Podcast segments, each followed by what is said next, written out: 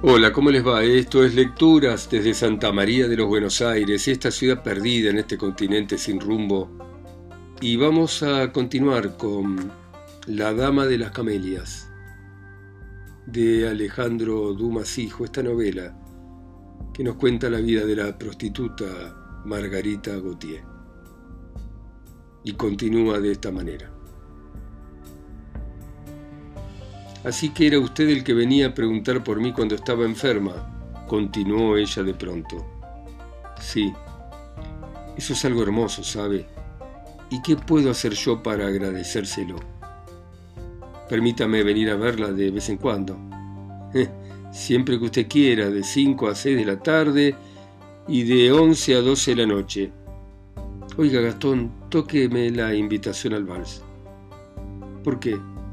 Primero porque quiero que me dé el gusto y después porque no consigo tocarla sola. ¿Y qué parte le resulta complicada? La tercera, el fragmento del sostenido. Gastón se levantó, se fue al piano y comenzó la maravillosa melodía de Weber, cuya partitura estaba abierta sobre la trina.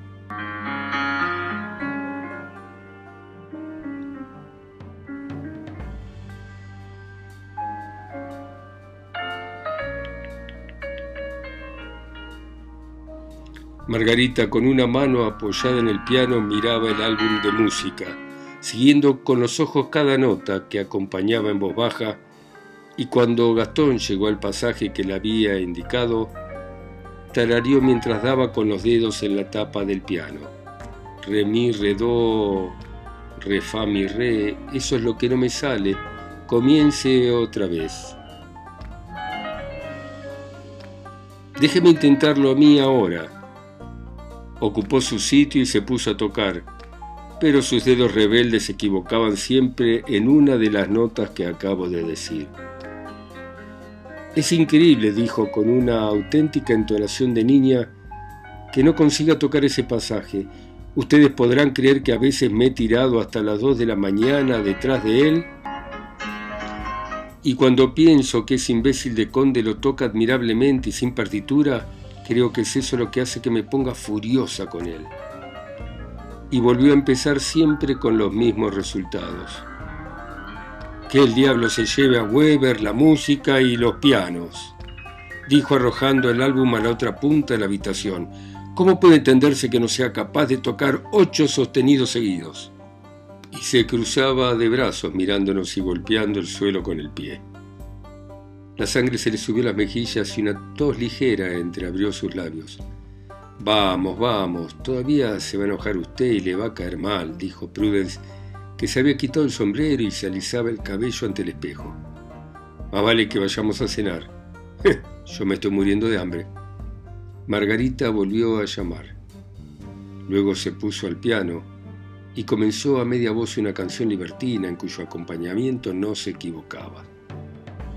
Gastón se sabía aquella canción e hicieron una especie de dúo. No cante esas porquerías, le dije familiarmente a Margarita y con un tono suplicante. Ah, pero qué casto es usted, me dijo sonriendo y tendiéndome la mano. No es por mí, es por usted. Margarita hizo un gesto como queriendo decir, yo hace ya mucho tiempo que terminé con la castidad. En aquel momento apareció Nanín. ¿La cena está lista? Sí, señora, dentro de un momento. A propósito, ¿no ha visto usted el piso? me dijo Prudence. Venga, se lo voy a mostrar. El salón, como usted ya sabe, era una maravilla. Margarita nos acompañó un poco, luego llamó a Gastón y con él pasó al comedor para ver si la cena estaba lista. Vaya, dijo Prudence en voz alta mirando hacia un estante y tomando una figura de porcelana de Sajonia. No sabía yo que tenía usted acá este hombrecito. ¿Cuál? Un pastorcito que tiene una jaula con un pájaro. Si le gusta, lléveselo. Ah, pero no quisiera que se quedara sin él. Se lo iba a dar a mi sirvienta, me parece horroroso, pero si le gusta, lléveselo. Prudence no vio más que el regalo y no cómo se lo habían hecho.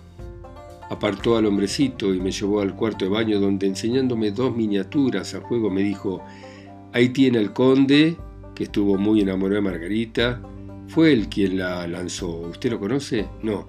¿Y esta? Pregunté señalando otra miniatura. Es del viceconde. Se vio obligado a irse. ¿Por qué? Porque estaba casi arruinado. Ese sí que quería a Margarita. Y ella también lo querría mucho, sin duda, ¿no? Con una chica tan rara como esta, una no sabe nunca a qué atenerse.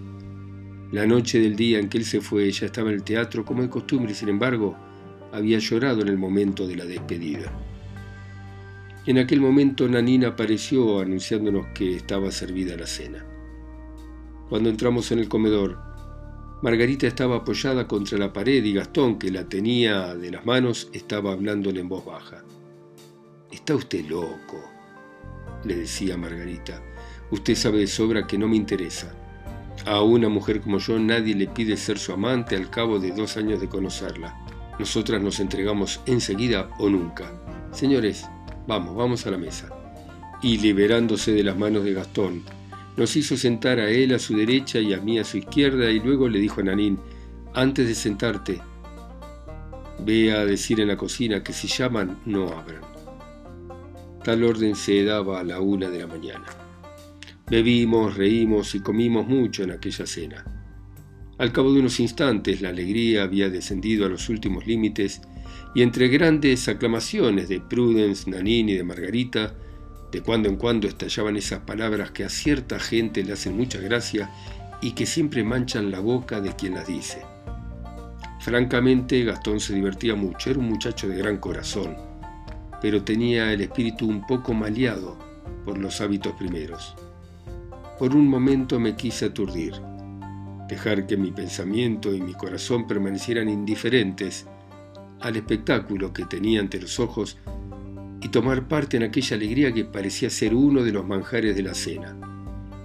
Pero poco a poco me aislé de aquel ruido, mi vaso seguía lleno y casi me puse triste, viendo aquella criatura tan hermosa de veinte años beber y hablar como un carretero y reír más cuanto más escandaloso era lo que se decía.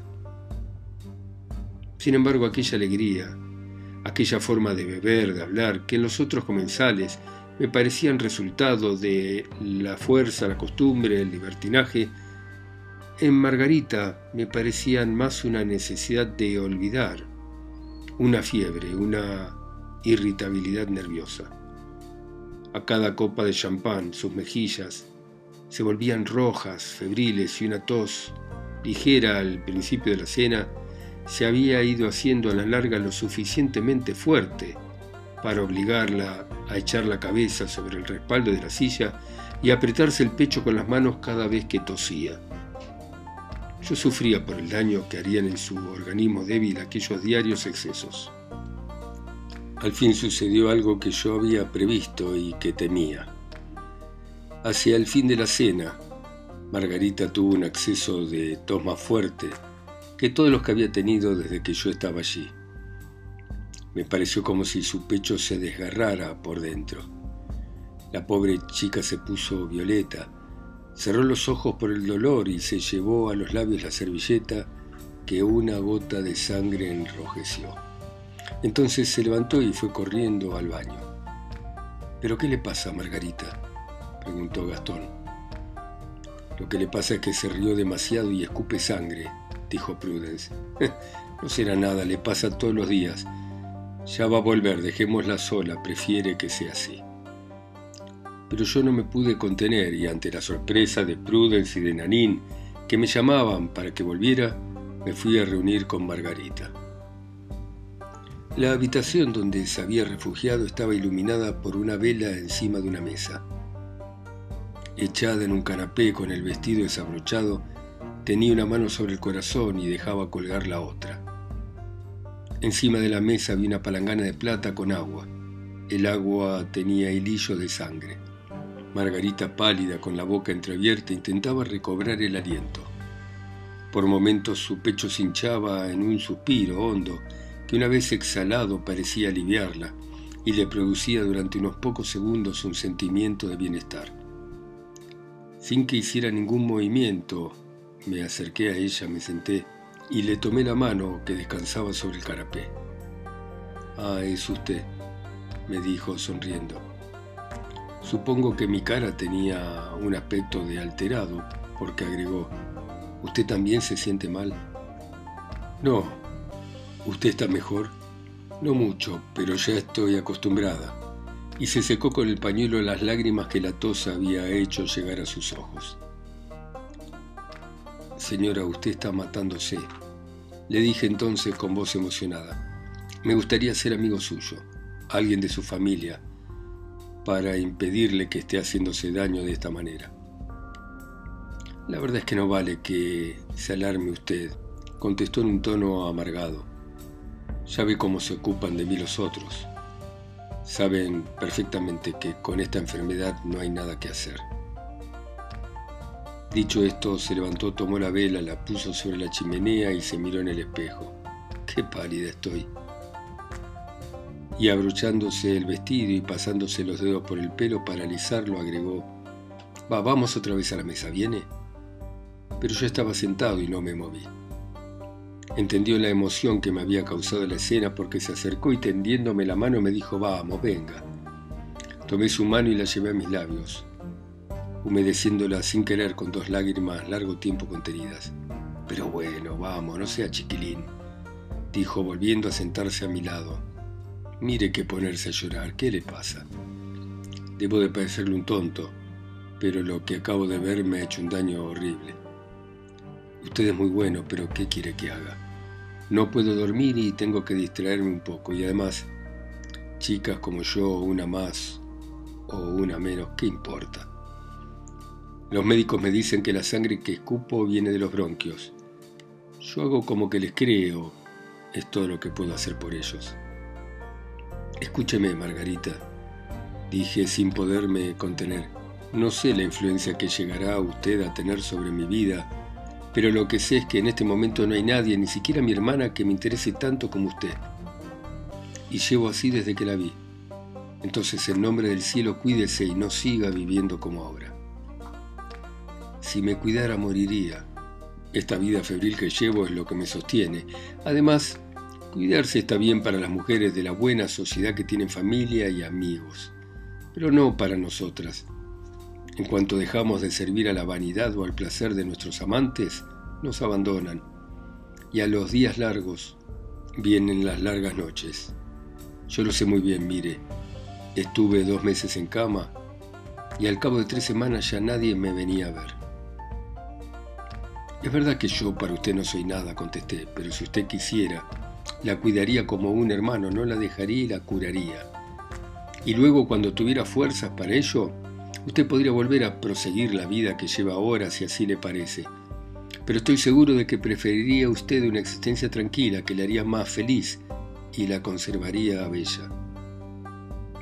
Esta noche usted piensa así porque tiene el vino triste, pero no tendría usted la paciencia de que hace gala. Permítame decirle, Margarita, que usted estuvo enferma dos meses y que durante esos dos meses todos los días vine a preguntar por usted. Es verdad, pero ¿por qué no subía?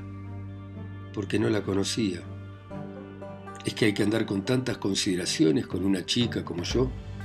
Siempre hay que tenerlas con una mujer, al menos esa es mi opinión. ¿Así que usted me cuidaría? Sí.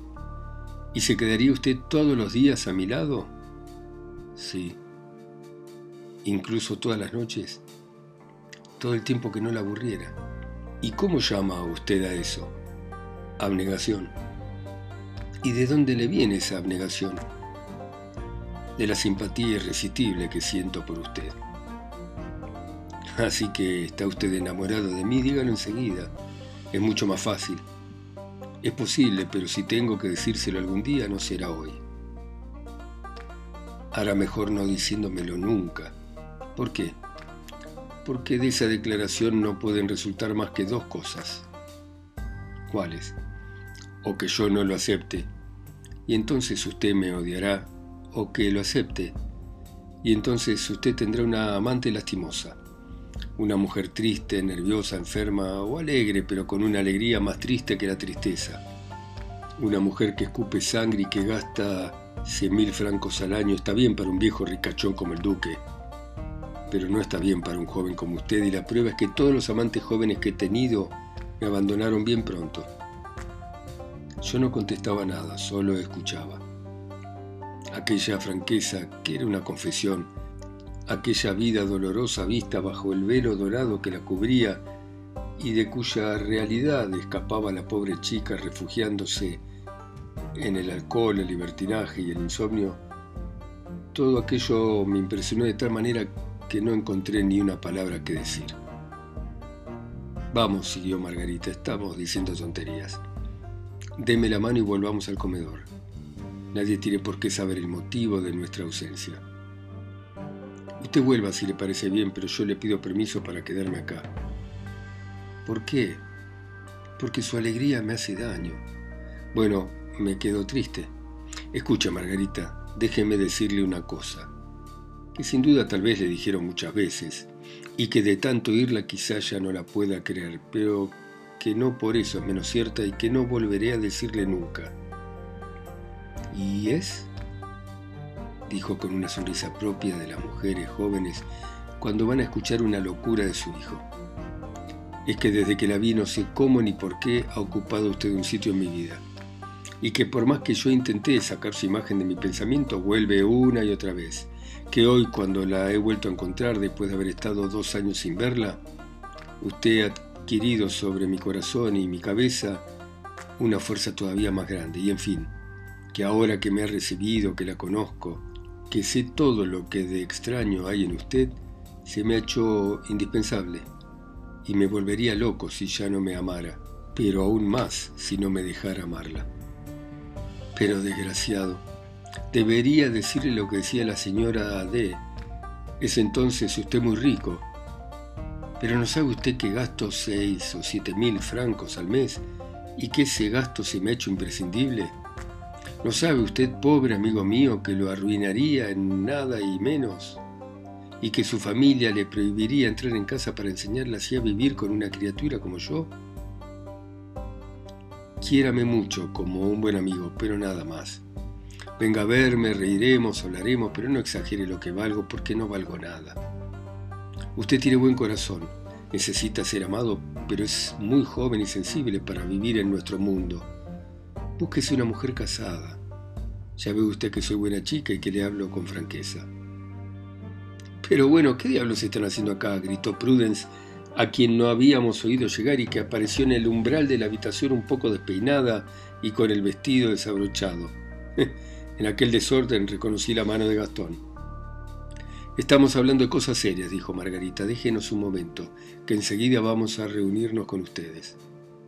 Bueno, bueno, sigan charlando, hijos míos, dijo Prudence al retirarse cerrando la puerta como para reforzar el tono en que había pronunciado las últimas palabras.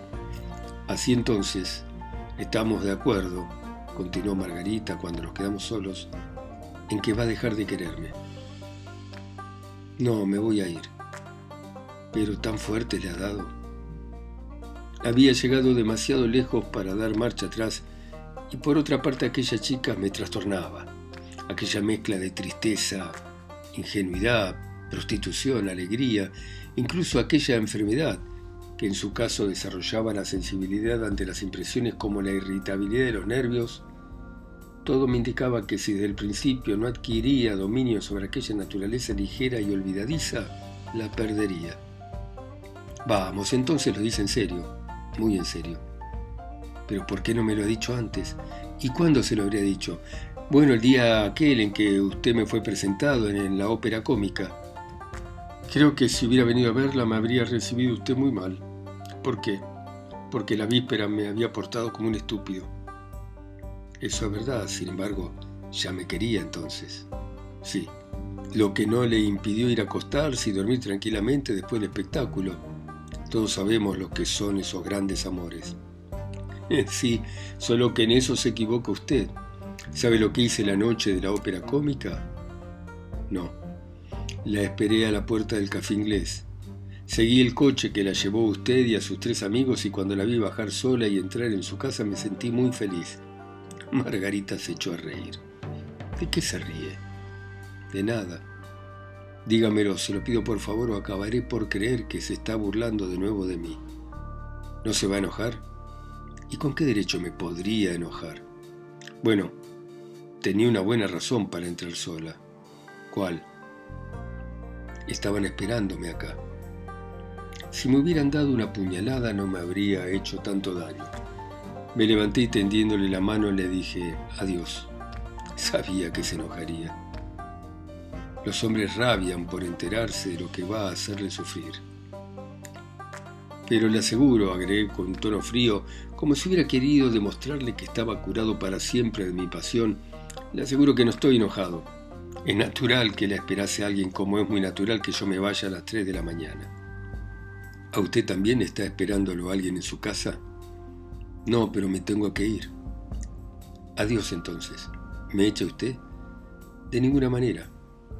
¿Por qué me hace sufrir así? ¿Que yo le hago sufrir? Me dice que alguien estaba esperándola. No he podido dejar de reírme ante la idea de que usted se sintiera tan feliz de verme entrar sola, cuando había una razón tan buena para ello. Muchas veces le entra a uno alegría por una tontería y no está bien destruir esa alegría cuando, dejándola seguir, se puede hacer más feliz aún al que la encuentra. Pero ¿con quién cree que está tratando? Yo no soy una virgen ni una duquesa. No lo conozco más que de hoy y no tengo por qué darle cuenta a mis actos. Y aún admitiendo que un día llegara a ser su amante, ha de saber que he tenido otros amantes antes que usted. Si ya ahora empieza haciéndome cena de celos, ¿qué será después? Si ese después existe alguna vez. Yo no he visto nunca a un hombre como usted. Es que nadie le ha querido nunca como yo. Vamos a ver, francamente, ¿tanto me quiere usted? Creo que todo lo que es posible querer a alguien. ¿Y desde cuándo dura eso? Desde el día en que la vi bajar de una caleza y entrar en sus hace tres años. ¿Sabe que eso es muy hermoso? Bueno. ¿Y qué tengo que hacer para corresponder a tan gran amor? Quererme un poco, dije, mientras los latidos de mi corazón casi me impedían hablar, porque pese a las sonrisas medio burlonas con que había acompañado toda aquella conversación, me parecía que Margarita empezaba a compartir mi turbación y que me acercaba la hora esperada desde hacía tanto tiempo. Bueno, ¿y el duque? ¿Qué duque? Mi viejo celoso. No se enterará de nada. Y si se entera, la perdonará. Ah, eso sí que no. Me abandonará y ¿qué será de mí? Ya está arriesgándose usted a ese abandono por otro. ¿Cómo lo sabe usted? por el aviso que ha dado de que esta noche no dejen entrar a nadie. Es cierto, pero ese es un amigo serio, que a usted no le importa mucho, puesto que le prohíbe la entrada a tales horas.